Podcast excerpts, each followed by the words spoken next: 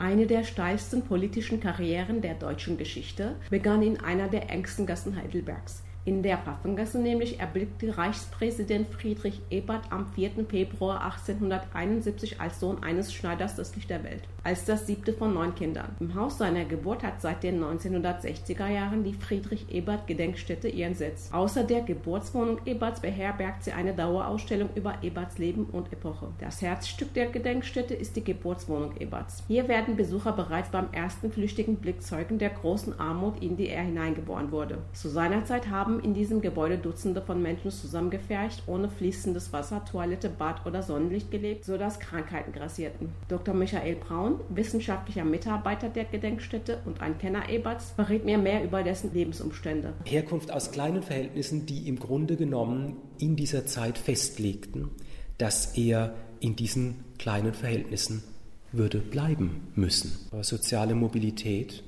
war nur ganz, ganz beschränkt gegeben Aufstiegsmechanismen für Kinder aus solch armen Verhältnissen, bestenfalls innerhalb der Kirche oder innerhalb des Militärs. Ebert jedoch gelang das scheinbar Unmögliche. Er stieg vom Sattlergesellen über SPD-Vorsitzenden zum höchsten politischen Amt der Weimarer Republik auf. Für viele seiner Kritiker ist er jedoch als Verräter in die Geschichte eingegangen. Diese haben ihm nämlich vorgeworfen, im Ersten Weltkrieg die Kapitulation Deutschlands trotz des vermeintlich bevorstehenden Siegs frühzeitig herbeigeführt zu haben. Für Braun zufolge wird die Gedenkstätte durch den Bund finanziert. Der Bund weist uns äh, eine Größenordnung von etwas über 750.000 Euro pro Jahr zur Erfüllung unserer Aufgaben zu.